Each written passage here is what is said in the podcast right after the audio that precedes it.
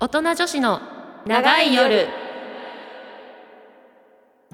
こんばんは。火曜の夜がやってまいりました。大人女子の長い夜スタートです。さて本日は2月21日。皆さんいかがお過ごしでしょうか？この番組は一人一人の価値観やライフスタイルが多様化した今いつまでも若々しく意欲的に人生を楽しもうとするマチュア世代の女性を応援すべく今後の人生をより充実させるために人生の第2章を迎えた大人の女性へより深い性への理解と自分自身の心と体の解放をテーマに皆さんの明日が少しでも前向きになれるようお手伝いをするちょっと大人な女子トーク番組です。お相手はバツにシングルマザーのマサルと。収録の日に限って学校を休んで家にいる息子。今日も小さい声でお送りしたいと思います。相沢京子でお送りします。それは困ったねもう多いんだよね。収録の日時がさ。あそうなんですか？なたまあ、うんそっか、うんコロナとあれもあったしね。まあねいや普段の日からずる休みが収録の日に重なってるっていう ただ単にそうだけどね。そういうことね。なるほどね。そうそうそう。そう。まあまあまあね。そういうこともありますわな、うん。そう。でも今日のね今日はほらセルフプレジャーとかさじゃないセックスレスじゃないからねまだね。まあまだ普通に話ができるそうそう。そう普段ねちょっとズームでお送りしてるからね。京子さんとれいちゃんはお家からねおあの、はい。お話ししていただいてますのでそういうこともちょっとね、配慮が必要になる時もあると、そうそうそうそうそう。そういうことで。デリケートなさお年ね頃だから、お年頃ですからね、そうそうそう、うん。確かに。ちょっとね今日れいちゃん途中から参加になるかどうかなぐらいな感じ、うん微妙だよね。まさしくね。ね本当ですね。なんか最後の挨うん拶ぐらいじゃん、っていうかそんな自由で自由にラジオってやっていいの？いいのよ。いいの、さすがだね。私たちがルールブックですから。さすがですわ。いいと思います。まあそんなわけでこあ入れ入れなきゃいいんだよ。来てもあ入れない入れなきゃ。それなんかいろいろ語弊あるけど大丈夫。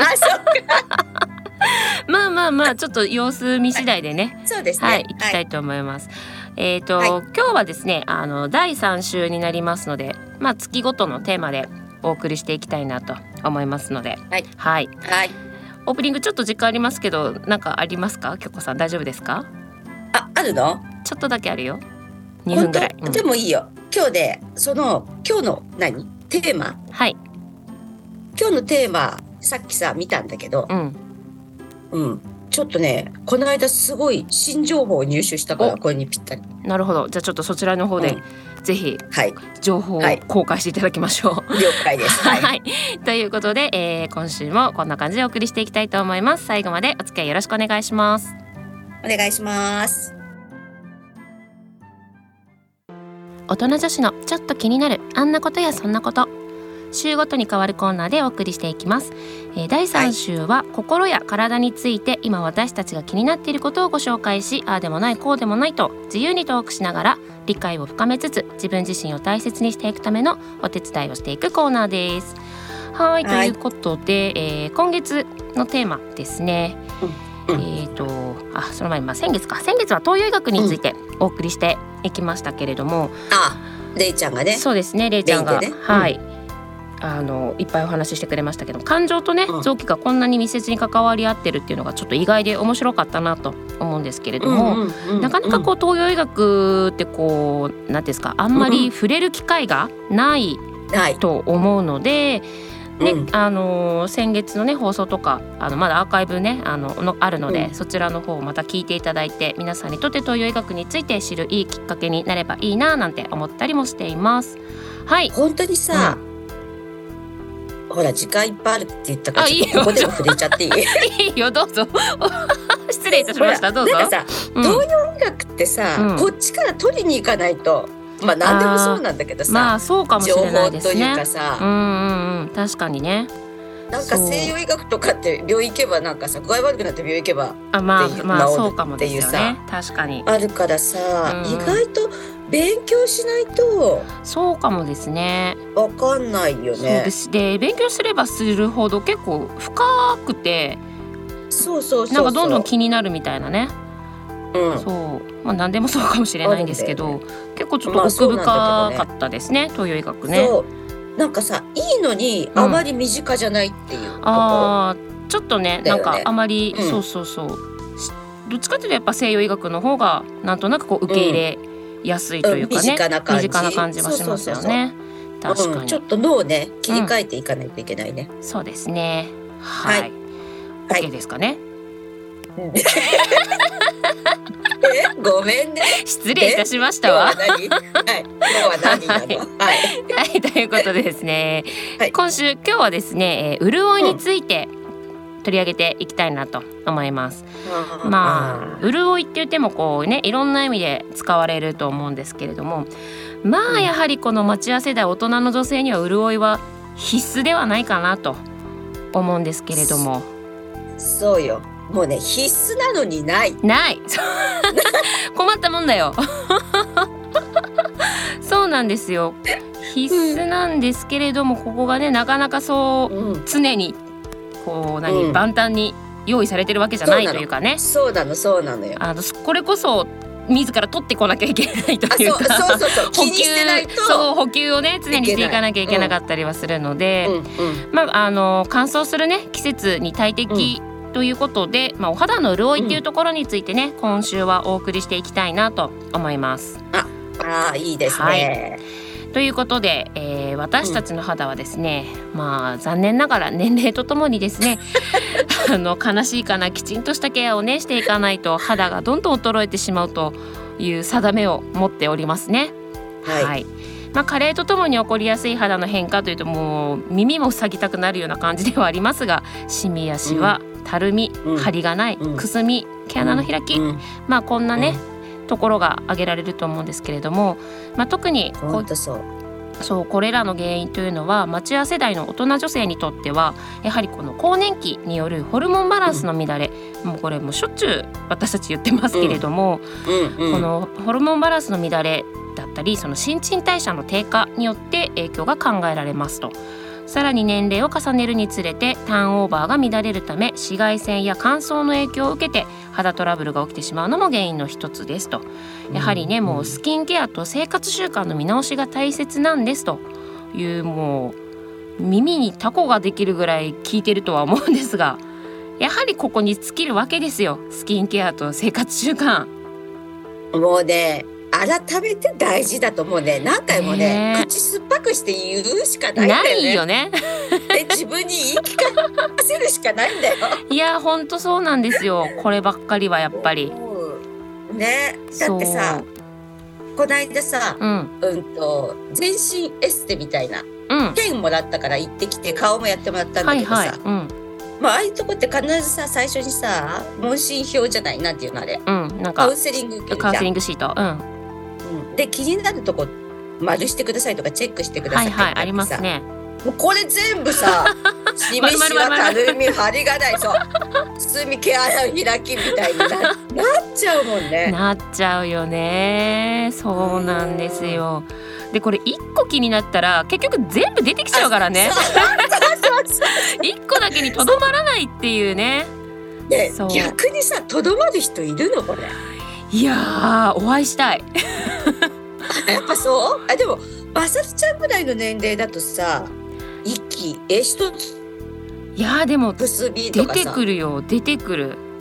本当？もう出てきますよ。だって言ってしまえばもう早い子は20代で出てきてるから。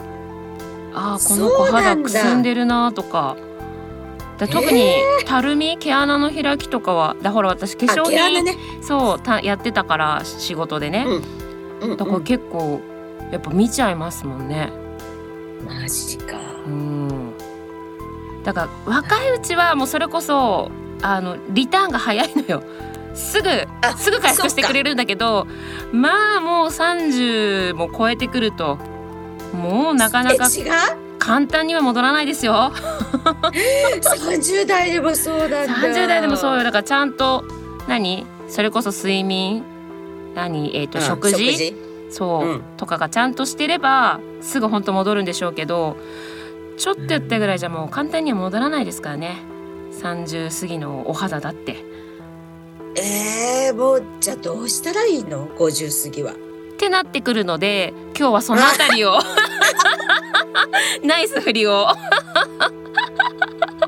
ありがとうございます。じゃあ聞きますわよ。聞きますわよ。はい、まあいろいろねその方法っていうのもまあ、うんたくさん巷にね溢れてたりもするので、はい。まあどれがっていうともう結局はその人自身に合ったスキンケア方法だったりとかするわけなんですけれども、まあ基本中の基本ね、はいはい。聞いたことあるんだけど、その、は人によってって今まさゆちゃん言ったじゃん。自分の肌の質を調べられるなんかあるんだって？あそういうのもありますよね。えっ、とあのあの通販の化粧品の人。なんだっけ あの化粧品の人？なんだ？ん？メーカとそ売ってるやつ。セブンとかでも売ってるでしょーファンケル？メーカーメーカー。ファンケル、じゃなくて？あファンケル。あ、うんじゃなくうん。あえっともうファンケルかなもう一個なんかあったな同じような。まあそういうとこがさ、うんうん。わかんない血液かなんか送るのかなよくわかんないけど。おー。要は肌の質生まれながらの肌の質、うんあるじゃんうう絶対。ありますね。もうね絶対あるって私思ってて。ありでますねそれは。それがだからその質がいいとか悪いとかになっちゃうんだけど、うんうんうんうん。でどういう刺激が弱い受けやすいかとかね。あそうそうそうそう。だから同じスキンケアをしてても、うん。もうプルプルの人もいれば、うさそんなにならないっていう人もいるっていうのはあるみたいだよね。そうそうなんですよ。だから本当それを言っていくと本当に自分の肌のことを自分がちゃんと分かってあげてないとそうそうそうそうそう。っていうところにもやっぱりつながってくるのでね、うんうんうん。そそうだよね。うそうなんですよ。だからだまあ。知ってこう自分でちゃんと合ったものやっていくって必要だよ。そうなんですよね。だからやっぱりもうちゃんと自分を知るって。あそこにねそういう、きつくね。そういうことになるのよ、し指針だもんねそこね。そこですそうです。もうそれがテーマでございますからね、うんはい。はい。そうなんです。なのでまあじゃあどうしたらいいのかってまあいろんな方法はあるんですけどもまず基本中の、は基本っていうところでですねちょっとお伝えをしていきますと、まずはもうここですね。潤いといえばもう保湿を絶対欠かしちゃいけないわけなんですけども保湿を重視したスキンケアということですね。もうとにかく保湿が大事なポイントになります、えー肌が乾燥すると新陳代謝が低下し肌の弾力がなくなりバリア機能が低下し紫外線を受けやすくなります。その結果シミが増えたり肌の張りが減少したるみやすくなります。ということなのでも耳が痛い。うね。うん。そうこれはもう本当やっていかなきゃいけないんですけどただその保湿もすりゃいいっていうものじゃないというかやっぱりこう浸透させなきゃいけないですよね。うんだあのねよく洗顔後すぐにスキンケアをするっていうのはもちろんあるんですけども、うん特に濡れた状態だとより乾燥は進みますので。あの蒸発してっちゃうんですよね。気化してっちゃあうんで。なので、あの濡れた状態ですまあ濡れた状態でとかすぐにスキンケアはするんですけどちゃんとこうなんですか水分も拭き取った上できちんとこううん。肌に浸透させるようにスキンケアをするというところうですね。でその時に大事なのが摩擦を起こさない。特に待ち合わせ大女性にとっては。は。もう優しく。ゴシゴシしないってことね。そうでもしたくなるんだよね。なんかなんかもうすごい綺麗に撮りたくなるみたいなついついやりがちなんですけども、強い力でスキンケアを行うと肌に摩擦が起きて肌の乾燥肌荒れなどの原因になりかねません。そのため肌の乾燥や肌荒れが起きるとターンオーバーが乱れてメラニン色素が排出されずシミやくすみができてしまいますと。いうことなので、毎日優しく丁寧なスキンケアを意識するということが大事ですね。はい、でその上でいつものアイテムにオイルをプラスするこれもあ有効ですね。あ。特にこの待ち合わせ代の女性の肌をこう綺麗に保つスキンケア方法はいつものアイテムにオイルをプラスするということなんですけども皮脂の分泌が減るえ待ち合わせ代は乾燥してカサカサとした肌に悩まされる方が多いそうなんですね。うんそんな時にはいつものスキンケアに加えて美容オイルをプラスしてみてくださいと。美容オイルは足りない皮脂を補ってくれたり張りや潤いのある肌を取り戻してくれる効果が期待できますということで化粧水をたっぷり塗った後に美容オイルをぜひ使用してみてください。はい、わかりました。そして、えーあのね、うんつけてったよ私。美容オイル。っていうかさうん。もうさちゃんとなんだっけ？えっ、と化粧水やって、うん。えっ、と何？乳液を塗ってるのに、うんうんカサカサになるく口のあ周ありますよね。このね口のりが、ところとかね、冬、そうそうそう。だ美容オイル塗ってたんだけどさ。うん、うんあれ？ちょっと化粧品変えたら今年は大丈夫だよ。じゃあそれが合ってるんじゃないですか？肌に。ね。すげえ小声。急に小声。そうです幹細胞のやつだから。人かあ最近ね最近というかもう結構もうね。いろいろ出てますけどねそう。でもそれがなくなったら、うん。じゃあオイルつけよう。じゃそうですね。あで、えっと最後に、えーハンドプレスで浸透させる、ああ押すの、そう。だ押すうん。っていうのもただ押しゃいいってもんではなくって。雑だからね。そうそうついついね。全てが雑だから。そう気をつけないと。正しいハンドプレスの方法っていうのはまず手の汚れをしっかり落として清潔にしましょうと。で、はい。しかもそのぬるま湯で手を温めるっていうことですね。手をあのあったかい状態。冷たく。冷たいと浸透していかないのであのちょっとこうぬるま湯で温めてから行うということですね。でその後にスキンケアを一通り行ってでその後に頬目元額鼻筋フェイスラインの順番で優しく10秒ずつ手で押さえるということがあ10秒ずつなんだだからね結構ね時間かかるんだよね。ちゃんとやろうと思うと。だからさそそここなのよ。めんどくなっちゃうからダメなんだからこう何？心の余裕というかさ。ね？そういうところにもなってきちゃうんですけど。そこだよそこ。まさしくそこ。そうなんですよねつながってんね全部がね。全部がそう。結局ね元に戻るのよ。うそうそう。一周回っちゃうのよ。そう。でもやっぱこの辺をちょっとね意識していただくといい、そうだね。自のかなと。分にかける時間。そうそれそれ。10秒。まさに。10そう。秒10秒ね。自分のために。そう自分のためにちゃんと自分に時間をかけるということですね。はい。それもちょっと心がけていただけたらいいかなと思います。はい、はい続いてですね、えーはい。体体を冷やさない。まあこれももうその通りなんですけれども、まあ、体の冷え冷えが原因で肌トラブルになることもありますと、えー体が冷えるとリンパの流れが悪くなってターンオーバーが乱れ血流が減って皮膚に必要な栄養が行き届かなくなります。これらの影響でくすみシミニキビを発生してしまう原因にもなります。ということで、まあ、これの予防方法というか、まあ、対策としてはこれもねなかなかできてないんだよね。毎日の入浴です。と。暑すぎない。じゃあ毎日の入浴はできてんでしょ？だって。えじゃじゃない。お風呂に浸かること？あ使ってないの？使ってない私 冬も？冬も使わない。気が向いた時だけ。あ毎日ちゃんと。寒くない？浸かるよ。えー、素晴らしい。もう大変だよ。ね浸かりすぎちゃうのあ京子さんなんか言ってたもんね。なんかそのまま寝ちゃってどうのこうのとか。2時間とかもう使っちゃってる。もうそのうち死んじゃうよ。ふにゃふにゃじゃん。ふやけちゃって。逆に全部全部もうでき出ちゃってる感じ。水分が体から。ダメじゃん。ダメだよね。うん、ダメなの。えー、でもまさちゃん使わないんだ。そうだからそれね使んなきゃとは思ってるんですけどなんかめんどくさいんですよねねでもうさ、んアメリカの人は使わ使わないよね。まあアメリカの人だけに限らないけど。まああんまそういうし文化じゃないというかね習慣があんまりないですよねゆっくりお風呂に入るっていうね冷えはどうなんだろうねアメリカの人。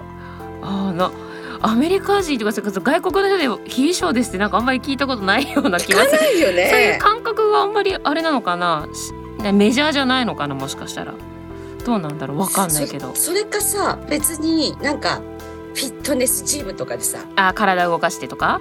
あそうそうなんかそんな感じしない？あそういうのもあるでしょうけどね偏見だよ ね。めっちゃ偏見だ。そうでもこのね入浴がね大事ですと。熱すぎないお湯に浸かり体の芯まで温めるようにしてください。体をしっかり温めて血流を良くすることは待ち合わせ代の肌トラブルを起こさないための大事なポイントですと。いうことなので。だお風呂使った方が寝つきも良くなるって言いますしね。うん、ああのね出た後ポカポカして暑いんだよ。もううん。長く湯船に浸かってると。ああそう浸かりすぎちゃうとね。そうですよね。芯から温まってるって感じがする、うんうん。でも。そう、うだその体温が下がってくるとこう眠気がねちょうど来るっていうのがあるので、本当はねああそうそうそう、お風呂入った方がいいんですけどねあの湯船にね、うん。はい。うんでそして最後、えーもうこれも当然ながら食べるものを見直す。これよ。内側からケアすることも大切ですということですね。そうよね。まず何？この成長作用のあるもの。